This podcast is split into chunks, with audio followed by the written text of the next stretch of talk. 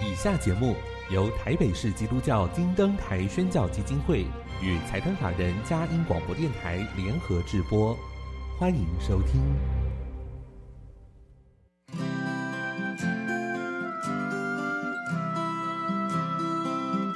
在现代紧凑的生活节奏里，以爱建立和谐的家庭生活，以喜乐专业的态度投入服务。一起营造你我的美丽人生，成为一个快乐又丰富的译文生活家。译文生活家，本节目是由林森南路礼拜堂社团法人中华民国合家欢协会、佳音广播电台联合制作，欧灵静主持。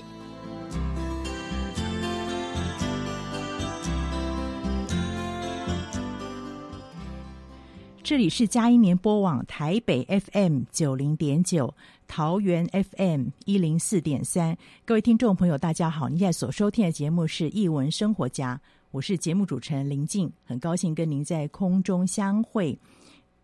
节目一开始跟您分享一个展览的讯息：提姆波顿异想世界展。不知道您是否还记得《剪刀手爱德华》的电影？这部电影是来自于怪才导演提姆·波顿的代表作。提到提姆·波顿，我们可以称他是一位导演，或者是动画师、画家、摄影师。他也是一位风格独特的作家跟诗人。这一位被公认集诙谐、幽默和可爱怪异的风格大师，有人说他的作品常常反映了潜意识与情感之间的关系，呈现了人类童年与成年之间的冲突或者是和解。他的作品总是让我们会会心一笑，印象深刻。您想多了解这位旷世奇才吗？现在正是好机会，在中正纪念堂第一展厅正在展出提姆·波顿的异想世界。时间是从二零二二年十月二十号到二零二三年三月五号，在中正纪念堂第一展厅展出，机会难得哦！欢迎阖家共赏，一起进入提姆·波顿的内心世界，衷心推荐给您。今天又到了我们好书分享的时间，音乐过后就开始我们的访问。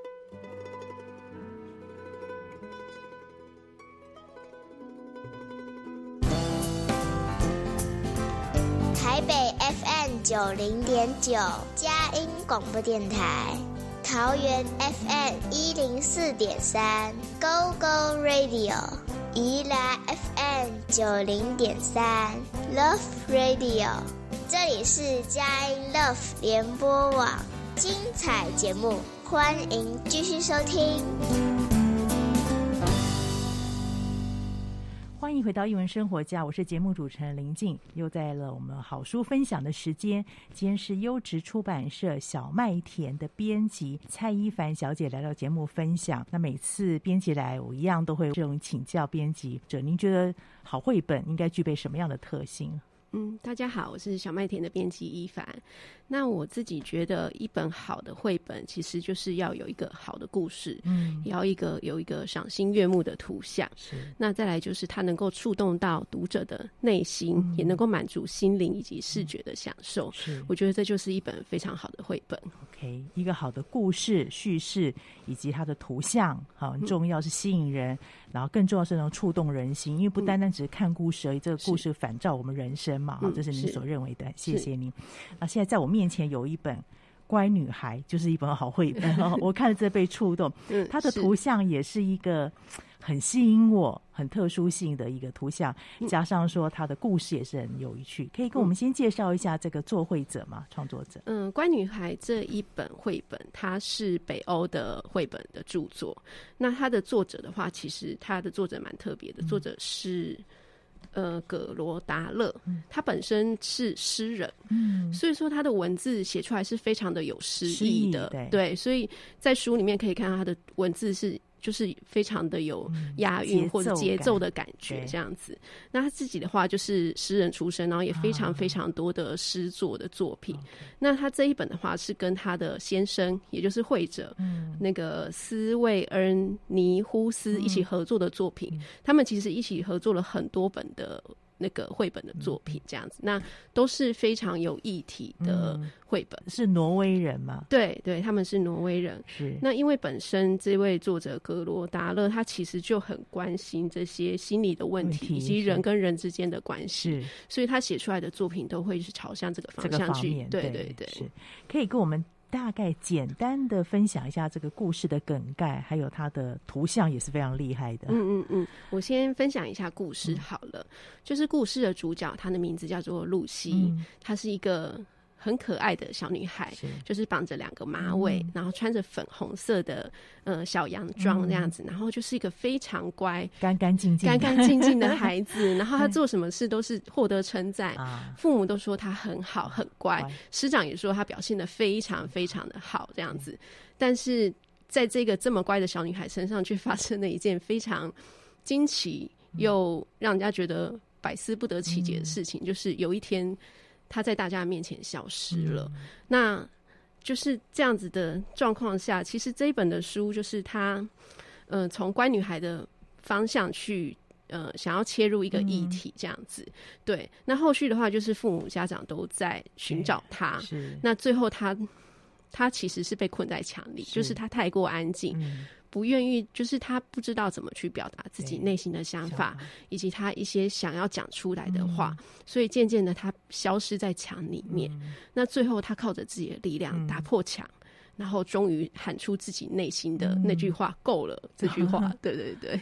嗯、那这本书它的图像也蛮有趣的，嗯、就是因为在前面在叙述露西她是一个乖女孩的时候，她、嗯、的图像里面有很多的。呃，方格。方格子，对，方格子都是整整齐齐的方格子，嗯、还有数字的部分也都是整整齐齐的排列。嗯、但是当他最后破墙而出喊出“够”的时候，嗯、那个框架就被打破了。是是。对。他用这个方格子来表达很多的框架跟标准性，好像是我们成长过程当中，其实我们也有孩子那一块，可是社会化之后，符合了现在社会的一些规范，我们就会有很多框架在这边。是的，是的。殊不知有时候孩子也被我们这样限制住。对，对，没错，是对。那就是孩子，就是这这一本的话，其实我觉得他就是从这个部分让他去关注到孩子心里真正的想法，嗯，就是真正的去关心孩子到底。他想要的是什么？是，嗯，我觉得那个孩子前面的表情也是，你看他乖，可是他的身体却是弯曲的，有一点好像垂头丧气的感觉，对不对？好心疼哦，看得。对，对他前面就是都是垂头丧气，然后都一直露出一个微笑。嗯，他永远都带着漂亮的微笑，然后干干净净的面对着老师跟父母们。嗯、对，父母这样子。嗯，当时小麦田会想要把它引进台湾的原因是什么？这本书，嗯，这本书其实是呃。我们的译者林蔚云老师，啊，他一直非常非常的推荐，他也是很关注。对对对对对，因为他一直跟我们推荐这本书，嗯，那我们看了之后就觉得，嗯，这个是一个还蛮值得值得探讨、与值得去思考的议题。对，所以我们就决定引进这本书。是，嗯，对。台湾常常会有父母亲吧，都希望说孩子成长过程当中一帆风顺。乖乖安分长大哦，嗯，对不对？嗯，对，就是在我们的像小我小时候长大也是，嗯，你只要是听父母的话，然后读书读得好，嗯，你就是个乖孩子。对，对，但是殊不知，其实可能会。压抑了一些孩子他内心真正的想法，嗯，他可能会不知不觉为了迎合师长，对，而做了这样的改变，是，那却埋没了自己。是，嗯，所以这本书其实大人更需要看。是啊，就是希望，其实绘本的话不止给孩子看，那其实有时候也是引起父母就是一些不一样的思考，思考。对，然后也可以有不同的。嗯，角度去看自己的孩子，嗯、然后怎么去跟孩子沟通，对，对，可能就是一嗯，绘本也要想要传达的一个理念之一。是，嗯，我问一个比较有趣的问题哦，嗯、呃，当然我们都希望说孩子能够有发展他的独独特性，会不会有家长也会担心这一类的书籍？他们自己心里面还没有预备好。如果是这样，我们怎么样跟他介绍这一本书呢？其实我觉得父母不需要担心，因为其实这一本不是要教孩子。做坏小孩，对，而是说让他能够适度的去表达自己心里的感想，是、嗯，以及心里他想要做什么，而不是只有压抑埋住，然后埋在心里面，永远不说这样子。其实他比较是鼓励孩子说出自己的话，然后对自己的想法，然后甚至能够促进亲子之间的沟通、嗯嗯，这个很重要。因为像过去有一些讲到的是类似情绪的书，嗯，有的家长会担心说，哎，会不会这样让孩子就一直在发脾气？可是后来我听到一个老师分享，我觉得蛮有意思。他说，其实孩子没有人愿意发脾气，嗯，那是不舒服的感觉。可是孩子有机会表达自己情绪的样貌，让家长看到，那是一个很好沟通的机会。我想也像这本书一样，所以刚才特别请教编辑，就是家长其实也不用担心，因为这本书其实告诉孩子的是，你要真实说出你的想法，用什么方式。这个可以学习，嗯，彼此沟通的方式，嗯。但是你的想法如果不说出，父母亲以为就没事，对不对？嗯，是的，是的，对，对，这就是这本绘本想要传达的一个重要意义。而且我觉得后面是不单单这个 Lucy 走出来了，还有一些曾经也是同样境况的孩子。也慢慢从墙里走出来，对不对？嗯、而且还有大人呢。对，就是还有还有大人，就是其实我觉得，而且走出来的都是女孩子，所以我觉得她其实还有反映，就是女孩子在这个社会上是确实。比较上就是压抑会稍微多一点，嗯、是对对对。那我觉得他也触到了一些这个性别的议题的部分，对，嗯，这一类议题的书其实小麦田也是要相当关注的，对不对？对，我们有其他的不止绘本，也有其他的、嗯、呃小说，对，也有也有关注这类的议题，对，嗯，嗯，那对孩子来讲，除了说让他知道这个故事，然后跟父母亲沟通之外，你们还会有什么样阅读建议呢？嗯，这本的话，其实我觉得。这本的阅读建议的话，就是除了跟孩子共读之外，就是慢慢引导他，能够说出自己的内心。其实。我觉得他的图像也是一个还蛮值得欣赏的一个部分。嗯、这个绘者他斯魏恩尼胡斯，他其实有很很有自己的风格。那就是图像的欣赏，例如说他前面用粉红色来代、啊、代表一个乖乖的孩子，那后来就是利用一些就是灰色的感觉，也都是有些脏脏的，对对对，一些比较 压抑的感觉。那再来就是他中间讲的够了突破墙的那一、啊、那一幕，其实都是一个。非常赏心悦目的转折，然后也也一个破框而出的一个展现，这样子。所以我觉得这阅读不只是文字，是那还有就是图像的部分。那文字的部分，也就是说，因为作者本身是诗人，所以他是有节奏性，也是一个可以欣赏的一个部分。对，提到这个图像，我也发现说，真的孩子可以看，特别如果小孩子，我觉得不用忌讳孩子年龄层，嗯，孩子其实可以从这个图像去想想看自己是不是有这种状况，嗯，或者是。有时候自己说不出口的时候是什么，像墙一样隔绝你，对，对你跟父母间的关系哦。是的，这些都是一个很好的帮助。嗯，是很有意思。然后这边还有一些路人甲乙这些警察吧？对，就是警察也在找露西，因为露西不见了。是。那其实我觉得他也很有趣，是一开始是干干净净的小女孩，嗯、呃，破墙而出，她就变成，就算她的头发脏兮兮的，脸脏兮兮的，头发乱七八糟，但是她做了自己真正的自己。是，嗯。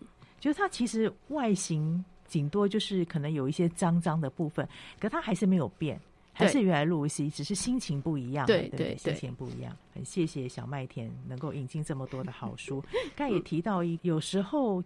大人，特别是女性，在现在社会氛围下，也常是一个口要被关紧闭的 好一个状况。所以这个部分也是提醒大家，有时候关注到我们身边的，不一定是你的女女儿，嗯，也许你的亲友们，真的是女性团体，他们也有遇到这样的状况。嗯，对，嗯，对，就是这一本会希望就是大家能够。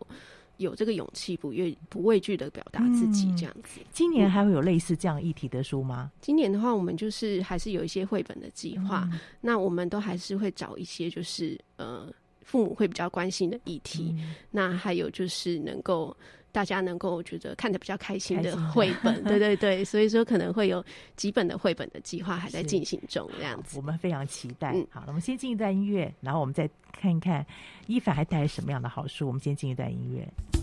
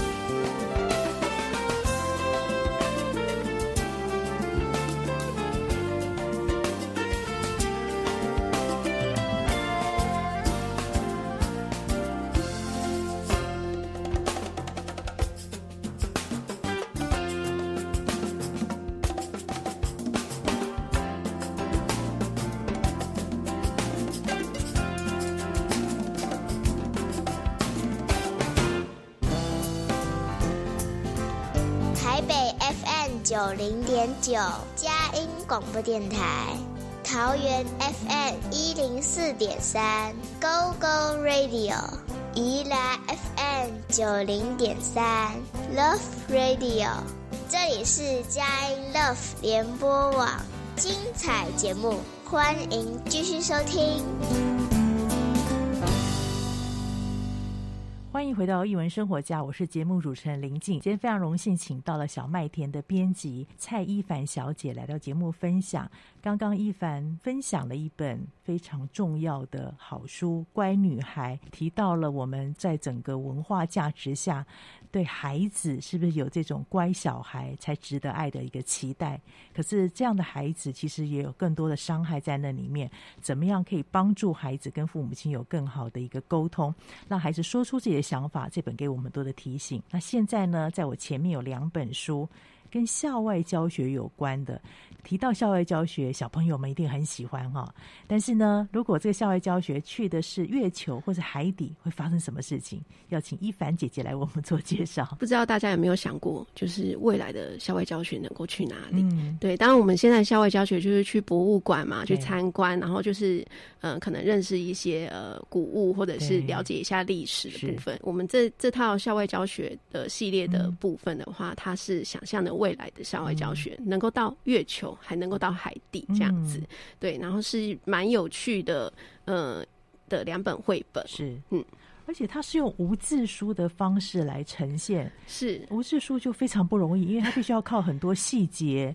好，然后慢慢的来带动整个故事。是的，是的，就是作者他在画他一第一本的时候，他就决定要用这个无字绘本的、嗯、呃方式。那其实之前有看过他的访谈，嗯、他就说他其实在创作无字绘本的时候，其实要下蛮多的功夫，功夫因为没有文字，所以他所有的东西都必须是用图像来说故事。啊、所以他的一些可能在画面的安排以及在接续上面都要非常非常的讲究。对，刚才提到这个作者访谈，嗯、作者可以让我们。多认识，因为听说这是他第一本。书对不对？对，就嗯，校外教学到月球是他的第一本书，嗯、然后作者是约翰海尔，嗯、然后他是美国人。嗯、那他当初就是他其实之前都没有做过就是童书的部分，嗯、那他就是做了这一本校外教学到月球之后，其实就受到大家的欢迎，这样子。对，对，那他的话就是这一本的第一本校外教学到月球，其实是他也是为了就是阿阿波罗十一号登月五十周年的部分去制作的。嗯、对，那大家。都非常欣赏这一本呃五字绘本。故事的大概简单跟我们介介绍一下。嗯，故事的话就是其实。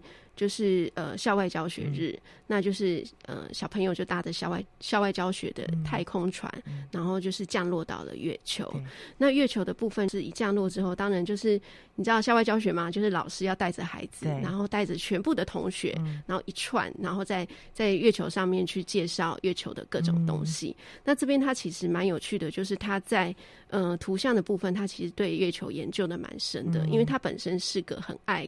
呃，作者本身是个很爱科学的人，所以他有去特别的研究，就是月球表面，就是目前我们研究认为月球表面应该长什么样子。对，然后他忠实的把它画出来，就是一片灰灰的世界，然后天空都是黑的。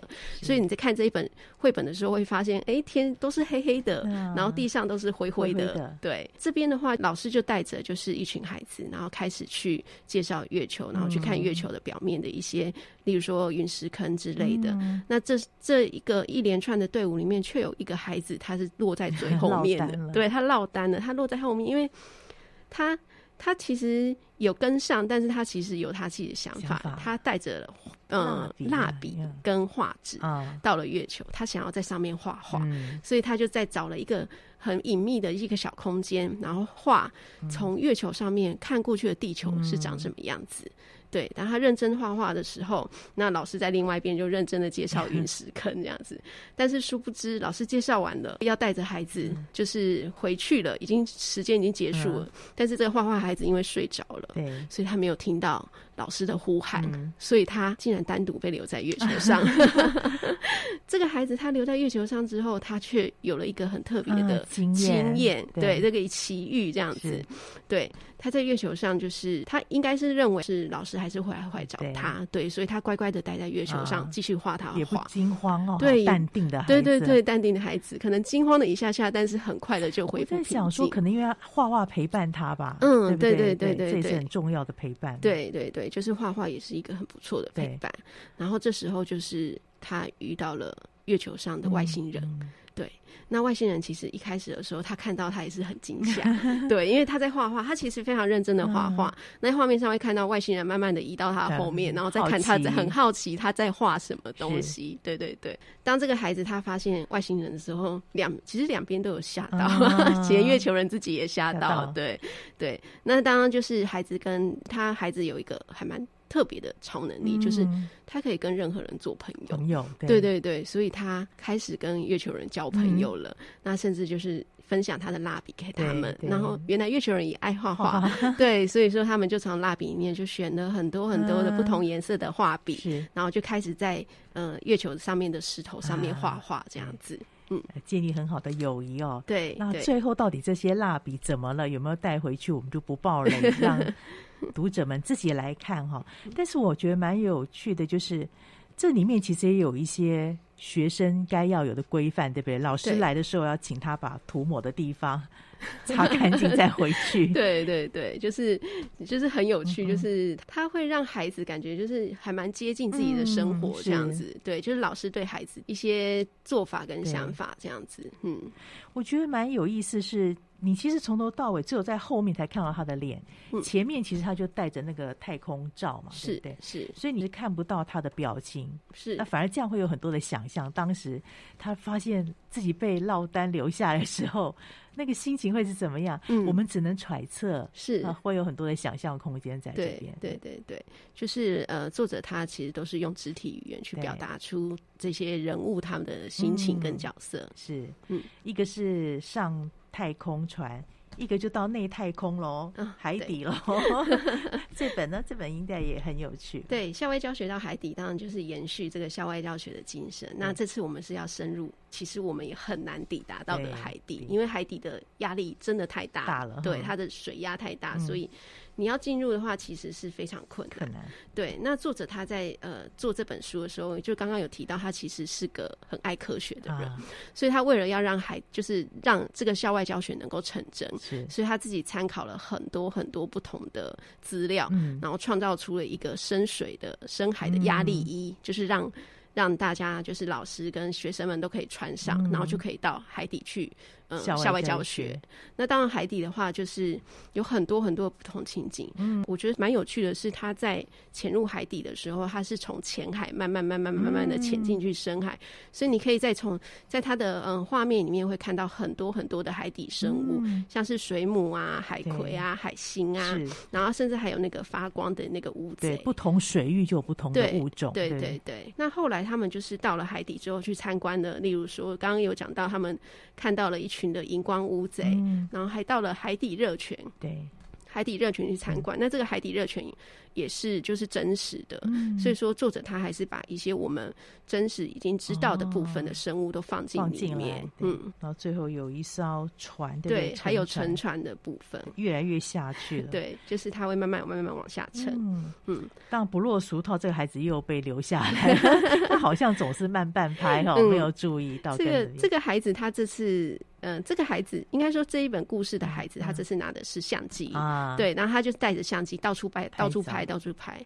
那就是他在沉船，就是海底的沉船里面发现了一个藏宝箱，嗯、他觉得说这藏宝箱太太引人好奇了，嗯、他一定一定要过去看看有什么东西，嗯、所以他爬上了沉船。那没有想到，他踏上的那个藏宝箱所在的那个木板上面的时候，嗯、他却不小心掉下去了。啊、对，所以他就又往更深更深的海底往下掉。那掉的时候，就是当然就是老师一定也是会找他这样子。嗯、但掉下去之后，他却有新的发现。嗯，他到了一个很多有点像是古代的那种遗迹的城市里面这样子。嗯、对，那。那当然就是他还是他还是努力的想要让老师看到他，嗯、但是因为太太深了，所以他也只能等待。嗯、那在等待的中间，就是出现了很奇特的一个海底生物，对，然后开始跟他一起拍照。嗯、对，就是后来他们见面之后，他们互相拍照，就是他帮。他帮海底生物拍，啊、海底生物也帮他拍，就是一个还蛮有趣的一个经历。很会交朋友、欸，哎，对对对，对。那他就是后续的话，就是当然老师最后还是有努力找到他啦。嗯、对对对。那大家就可以看一下他，就是之后可以看看看他跟这个海底生物有发生了什么有趣的事情啊？对。那当然就是这一这一本的话，当然一样，就是刚刚讲他，因为他穿的那个压力装，所以其实也。也都看不到他的表情，对，所以也是用肢体动作来表现。表现，但是在最后的时候，他把面罩拿下来了。他会发现，他其实跟第一集是不一样的孩子，另外一个孩子，对，是另外一个孩子，对对。那这样这一班的孩子都可以讲一个故事，到不同地方去旅行，对，对，这作者真的非常巧妙的构思。我知道这后面还有一些阅读的建议，对不对？对，可以跟大家分享一下。嗯，像这种无字绘本的话，其实。嗯，他其实他阅读上面，我觉得他的自由度是非常高的。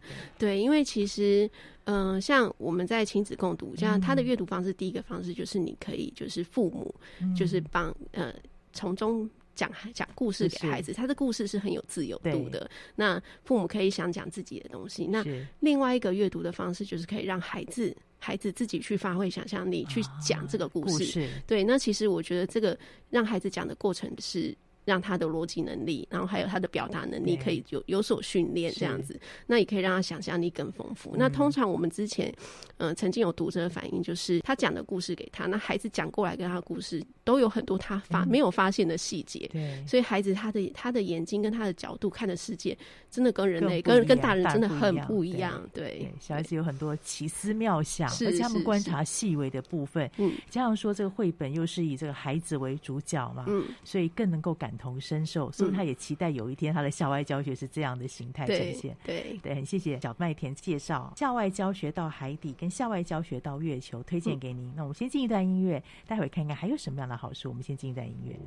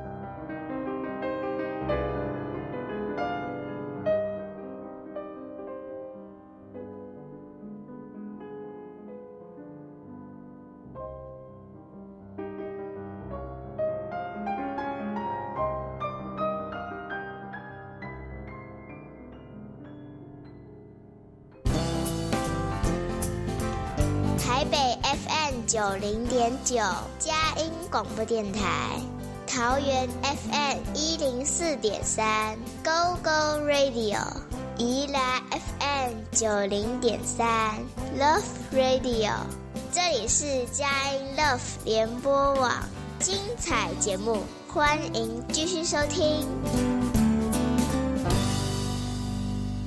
欢迎回到一文生活家，我是节目主持人林静。今天非常荣幸可以请到小麦田的编辑蔡一凡小姐来分享。刚刚前两段时间呢，一凡分享了乖女孩，还有校外教学到月球、校外教学到海底啊的无字书，跟前面一本乖女孩是处于这种议题性的绘本，都带给我们不同的看见。那现在呢，在我前面有一本是。姐姐的魔幻电梯又是一个什么样子的书籍呢？呃，作会者可以先跟我们介绍一下。嗯，那我就先介绍一下那个作者跟会者。作者的话是明乐，他是美国人，他是越南裔的美国人。嗯、那他其实就是他自己本身是作家，然后再来就是因为他学教育出身，所以他也是呃儿童的政策专家。那他就是负责会帮很多的呃媒体写文，嗯、那很呃学校的教学有时候也会去就是。呃，询问他就是他当请他当顾问这样，对他，所以他很了解儿童心理了。是的，是的，对。那另外的话，他其实除了我们现在这本《姐姐的魔幻电梯》，他在台湾也有其他的作品。嗯、那会者的话就是丹山塔。啊、那丹山塔的话，他其实就是呃凯迪克金奖的。呃，得主，那他就是靠那个，就是台湾也有嘛，《皮可大冒险》这本书，对，得到了那个凯迪克金奖，这样子。嗯，他的绘，他的画图也非常的有特色。嗯，所以这本书《姐姐的魔幻电梯》大概在讲些什么样子的故事？嗯，这本的故事其实就是从他的书名可以看得出来，他是从电梯出发的。对，对他这本让人家觉得还蛮感感同身受的，就是他是用孩子按电梯开始，就是。孩子都很喜欢按电梯嘛，对。對，那书书中的角色是小红，啊、那是他有一个弟弟。对，那其实小红她很喜欢按电梯，啊、那按电梯也是她专属的任务，所以从礼拜一到礼拜五，每天都是她负责按电梯。对，她非常的喜欢这个，然后也就是觉得这样很受到肯定，啊、就是父母就是会肯定于他这个的，嗯，觉得好能干哦，对，很难干，这是他的任务这样子，是但是。在这个按电梯过程中，他的弟弟就是每天看到之后，嗯、有一天他弟弟竟然伸手抢了这个任务。对，那对他来讲，其实虽然说可能在父母的眼中看起来不是什么很大的事，但是对他来讲，这是非常严重，变天了。对，篡位 抢了我的工作。而且，而且弟弟按了电梯之后，父母还称赞。了对，所以他觉得父母根本就是叛徒。哦、对，那这之后的话，就是他。就是因为这件事情很不开心，那有一天就是呃不小心就是意外的捡到了一个废弃的电梯按钮，嗯、那他就是把它捡起来就带回了自己的房间，嗯、然后把他自己房贴在自己的房间的墙上，对。然后他就试着按按看，当他按下去的时候，嗯、这时候门打开了，神奇的事发生了，对，神奇的事发生，门打开了，然后打开之后看到的景象。既然是不是房间的景象，欸、也不是家里的景象，是而是一个丛林的景象。啊、对，所以说就是书名《姐姐的魔幻电梯》就是这样。啊、那他就是透透过这个废弃的电梯按钮，他到了不同不同的世界去探险，这样子。嗯、所以好有趣。我觉得有时候孩子有一些情节哦，嗯、或者有一些过不去的坎。好像会透过一个魔幻空间，是来让他有点发泄或者是排解，对不对？对对对对对，就是孩子他能够透过一些想象、嗯、或者是游戏的方式，能够去排解这些比较呃不安或者是比较嗯累积的情累，累积的情绪可以排解掉。嗯，这本书的叙事特色跟它的图像也相当有趣啊。是它这本的话，这本就是它蛮有趣的，它是介于一般的绘本跟、嗯。嗯，无字绘本中间，嗯、它的文字其实跟一般的绘本来讲，相较是比较少的。那它中间有很多是用图像的方式去补足这个故故事的内容。对，那嗯。这位呃绘者的话，丹山塔他其实是有做动画出身，哦、所以他将动画的这种分镜的感觉，哦、以及动画的这种就是不同的角度的感觉，放入了这本绘本。所以这本绘本在看的时候，会觉得它其实有一点点像在看电影，对，纸上电影，纸上电影，嗯、而不是就是跟一般绘本很不太一样。那再来就是他用那种分格分格的感觉，啊、分镜的概念，分镜的概念去呈现。那、这样的话，就会觉得说啊，好像用。动画的方式来看一个绘本，本也是一个很有趣的体验。是是，没有错。嗯，而且它的光影也处理的非常好，对对？是，对，就是我觉得他还是把动画的一个想法带进来，来，所以说他在光影上面非常的讲究。嗯、就是例如说像，嗯，姐姐按下叮叮门开了之后，嗯、那个照射到脸上的光，然后那个表情，其实他把那个人物的表情用这种分镜动画处理，会非常非常情绪，我们可以慢慢看到他那个转变。对对对，对，因为如果只是一面的这个。画面的话，你可能只是定格在他当下，嗯、可是有那个分镜的概念，就一格一格看，你会慢慢连接到你自己可能有的一些情绪。是，如果说家中有这种老二情节的孩子，嗯、其实看了会很感同身受。对啊，对啊，当然就是例如说家里这种，呃，父母可能对于兄弟姐妹，他们可能会一些。嫉妒啊，啊，或者是就是觉得为什么弟弟有，为什么我没有这样子这种心态，那其实我们觉得这本就是可以让他有呃，就是一个呃引导孩子去不同的思考，嗯、以及跟他沟通跟讨论的一个一个很好的绘本。那另外就是现在其实很多家庭就是只有一个孩子嘛，嗯、其实一个孩子很多父母会比较烦恼的是要怎么让他。呃，去体会别人的感受，嗯，然后要怎么去分享？对，那要怎么样有同理心？是，那我觉得这本也都是一个很好的部分。就是姐姐她其实后来有，嗯，呃，考虑到弟弟的情绪，也跟弟弟分享的，所以我觉得这也是一个。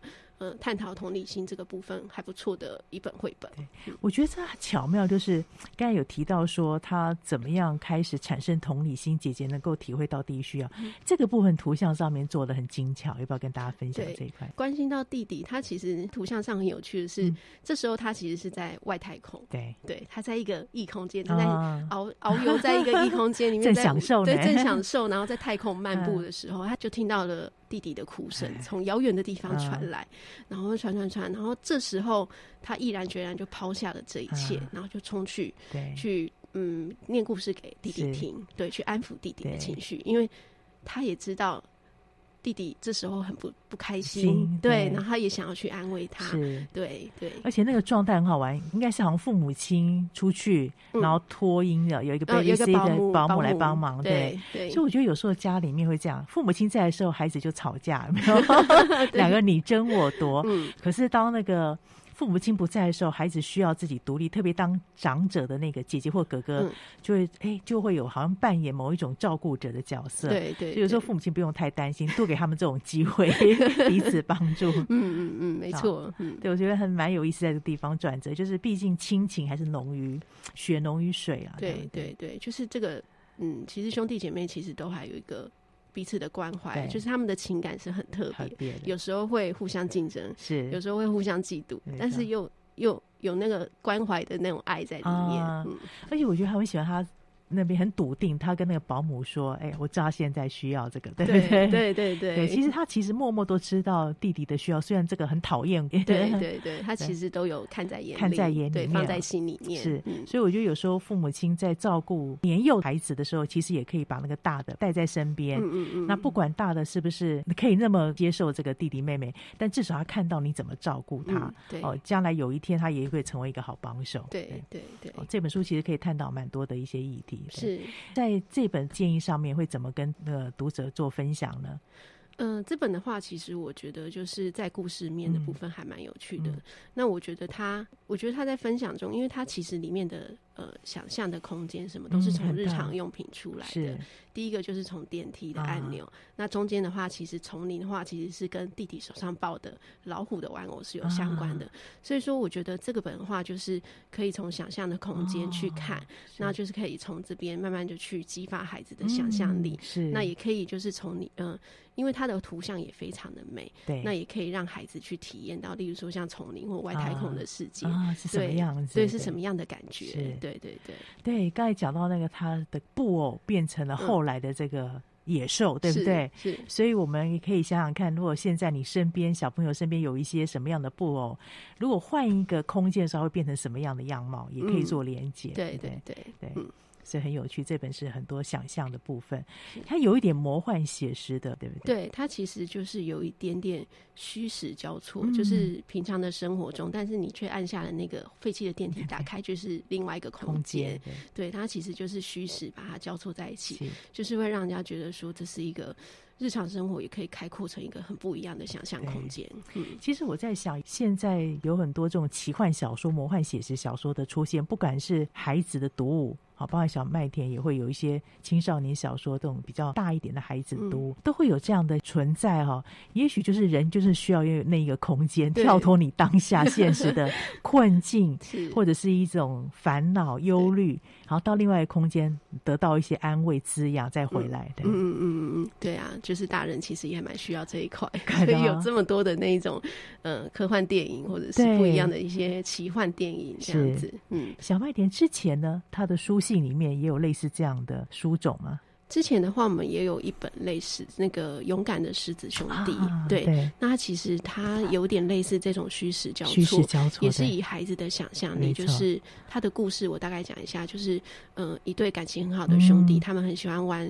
办那个狮子的狩猎游戏，啊、但就有一天哥哥却生病了。生病了，对，对，所以说那弟弟要怎么去面对这一切？啊、他其实还是觉得说哥哥是狮子，嗯、他很勇敢，他很努力，他非常的有自信，他是没有那么轻易病倒的。嗯、所以在这个绘本的画面里面，其实他都有一些，还是有很多孩子的想象空间。嗯、例如说，医院其实是他的狩猎场，是是然后这边一位老先生，他其实是在喝水的斑马，嗯、对他其实把这个想象用想象力去填补了孩子。这种心中的不安，不安，嗯，对，所以我常说要建议父母亲，有时候孩子需要时间给他发发呆，嗯，对他们有时候其实你觉得他好像没在做什么事情，也许他就是遇到某一种困难，嗯、或者他说不出的一些担心、忧虑，嗯、透过这种想象。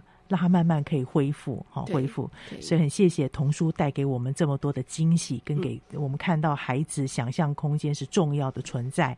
好，再一次推荐给大家《姐姐的魔幻电梯》。好，这是由小麦田出版的新书，很值得大家一起来共赏。